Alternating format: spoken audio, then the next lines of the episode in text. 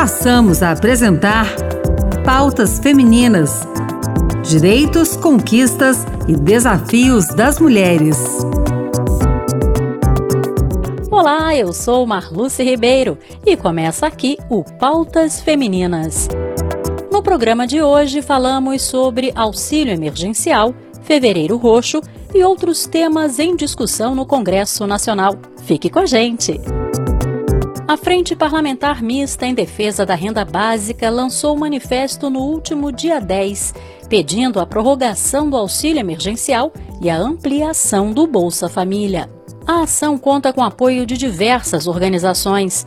No texto, o grupo lembrou o aumento de brasileiros que estão vivendo abaixo da linha da pobreza desde o início da pandemia e os mais de 200 mil mortos pela doença no país. Com o fim do auxílio, 12,8% dos brasileiros passaram a viver com menos de 246 reais por mês, de acordo com a PNAD contínua e a PNAD Covid-19. Ou seja, são quase 27 milhões de pessoas em situação de extrema pobreza.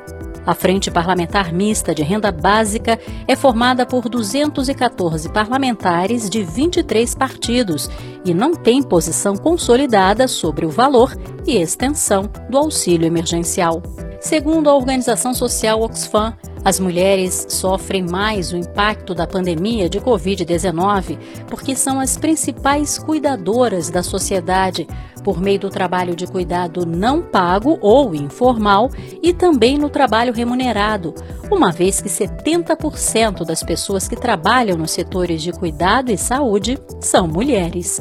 Por isso, a prorrogação do auxílio emergencial é também uma pauta feminina. A repórter Raquel Teixeira traz detalhes de como está a discussão de uma possível retomada do auxílio emergencial.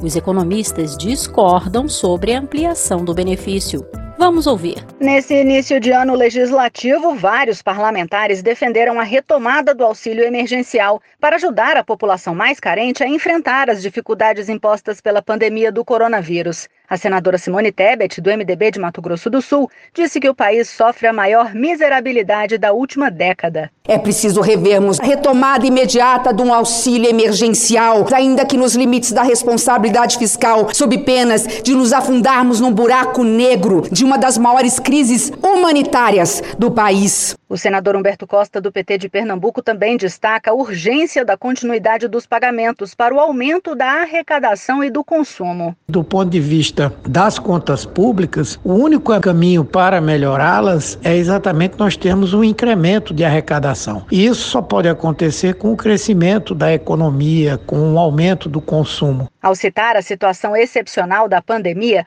o economista Daniel Arruda avalia que o governo deveria se preocupar com a ampliação do emprego e da renda. Já especialista em investimentos econômicos, Zeina Latif, argumenta que a economia já estava ruim antes da crise sanitária e que ignorar as contas públicas resultaria em problemas fiscais. E a professora da USP, Laura Carvalho, defende a tributação da parcela mais rica da população para viabilizar o repasse do dinheiro para os mais pobres. O presidente do Senado, Rodrigo Pacheco, é a favor do diálogo com a equipe econômica para encontrar uma solução para o problema. Com ele foi possível aliviar a situação econômica de mais de 70 milhões de brasileiros. Sabemos, porém, que isso representou um gasto de mais de 300 bilhões de reais e que fechamos o ano com um déficit primário superior a 740 bilhões. Por essa razão, estamos estabelecendo, junto à equipe econômica do governo federal, um caminho para compatibilizar o auxílio com responsabilidade responsabilidade fiscal. O Ministério da Economia discute o pagamento de três parcelas de 200 reais para trabalhadores informais e pessoas mais necessitadas. Os recursos viriam de créditos extraordinários que não entram no teto de gastos da União. Mas para isso seria necessário o congelamento de despesas do governo e a aprovação do Congresso Nacional. E na abertura dos trabalhos de 2021, as senadoras cobraram a presença de uma mulher no Colégio de Líderes da Casa. Mais informações com a repórter Yara Farias Borges. O presidente do Senado, Rodrigo Pacheco, defendeu a criação do Colégio de Líderes com a participação, além das lideranças partidárias, de uma representante da bancada feminina, com estrutura de uma liderança. A senadora Daniela Ribeiro, do PP paraibano, apoia essa participação. É de extrema importância uma representante feminina no Colégio de Líderes. Primeiro, porque nós vamos ter uma voz representando 12 senadoras. E essas mulheres vão trazer para essa líder, que naturalmente será a pauta feminina da população brasileira. Isso é um avanço muito grande para o Senado Federal, quando isso nunca aconteceu.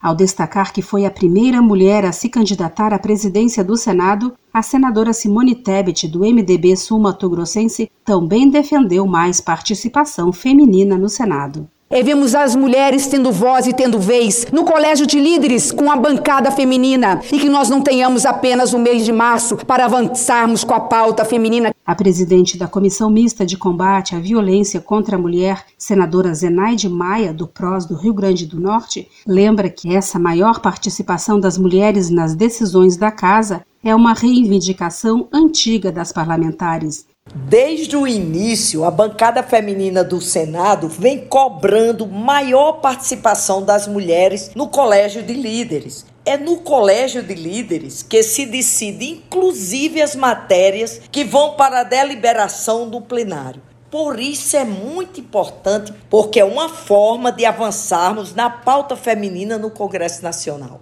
Apesar de os líderes partidários se reunirem para decidir a pauta, não existe oficialmente o Colégio de Líderes no Senado. Um projeto de resolução da senadora Elisiane Gama, do Cidadania do Maranhão, atualiza o regimento interno da Casa para criar oficialmente o colegiado, como já existe na Câmara dos Deputados. A proposta já foi aprovada na Comissão de Constituição e Justiça e agora aguarda a decisão da mesa diretora do Senado.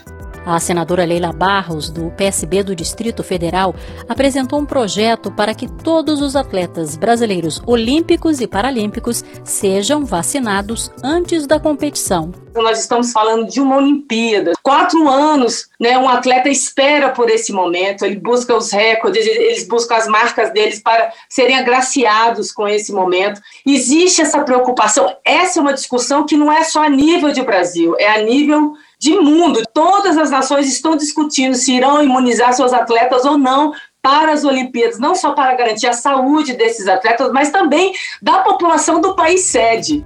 Fevereiro é o mês da conscientização para o diagnóstico precoce de três doenças ainda sem cura: lúpus, Alzheimer e fibromialgia. Vale lembrar que a presença da fibromialgia é maior nas mulheres adultas. Por isso, toda informação sobre o tema é bem-vinda. Repórter Bruno Lourenço. A campanha Fevereiro Roxo foi criada para chamar a atenção da importância do diagnóstico precoce do Alzheimer, lúpus e fibromialgia. As doenças têm em comum o fato de ainda não terem cura, mas possuírem tratamento dos sintomas associados que permitem uma boa qualidade de vida. Iniciar os cuidados o quanto antes é fundamental, como alerta o senador pelo MDB de Rondônia e médico Confúcio Moura. Elas sendo diagnosticadas rapidamente ou precocemente, dá para se orientar uma vida saudável, conviver com a enfermidade sem grandes padecimentos. Isso é muito importante. Confúcio destaca que nem sempre é fácil fechar o diagnóstico dessas enfermidades. Toda doença que não se tem diagnóstico, que passa por vários profissionais sem se saber, é importante pensar nelas. Esse é o alerta do fevereiro roxo. O Alzheimer geralmente se manifesta a partir dos 60 anos de idade. Ele provoca perda da capacidade cognitiva, da memória e demência. O lúpus é uma doença inflamatória autoimune. O próprio sistema imunológico ataca tecidos saudáveis do corpo por engano. Já a fibromialgia é uma doença reumatológica que afeta, em sua maioria, mulheres adultas. A principal característica é uma dor muscular crônica e generalizada acompanhada de sintomas como fadiga, alterações de sono, memória e humor. O Pautas Femininas termina aqui. O programa de hoje teve produção de Ana Beatriz Santos e apresentação de Marluce Ribeiro, com trabalhos técnicos de Antônio Carlos Soares. Obrigada pela sintonia e até mais!